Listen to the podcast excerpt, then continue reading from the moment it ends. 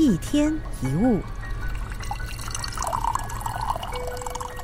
有些人在不开心的时候，喜欢吃一些甜点来让自己感到开心一些，无论是巧克力或者说起司蛋糕。美味的点心有很多，但我们知道吃多了对身体是不好的。吃太多甜点未必能够让我们感到开心。同样的道理，拥有太多物品也没有办法让我们开心或填满我们的心。买东西的时候，我们都会有拥有物品的那种快感。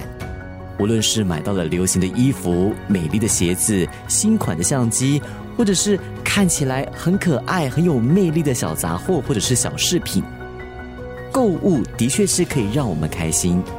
但是，开心和心获得满足，真的是同一件事情吗？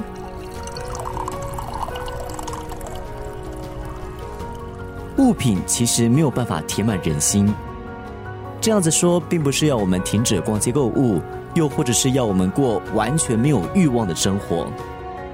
重要的是，我们应该冷静的问自己：我们应该用什么来填满我们的心呢？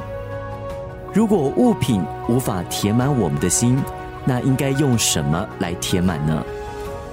这个问题很单纯，但意义是很重大的。有些人可能会回答。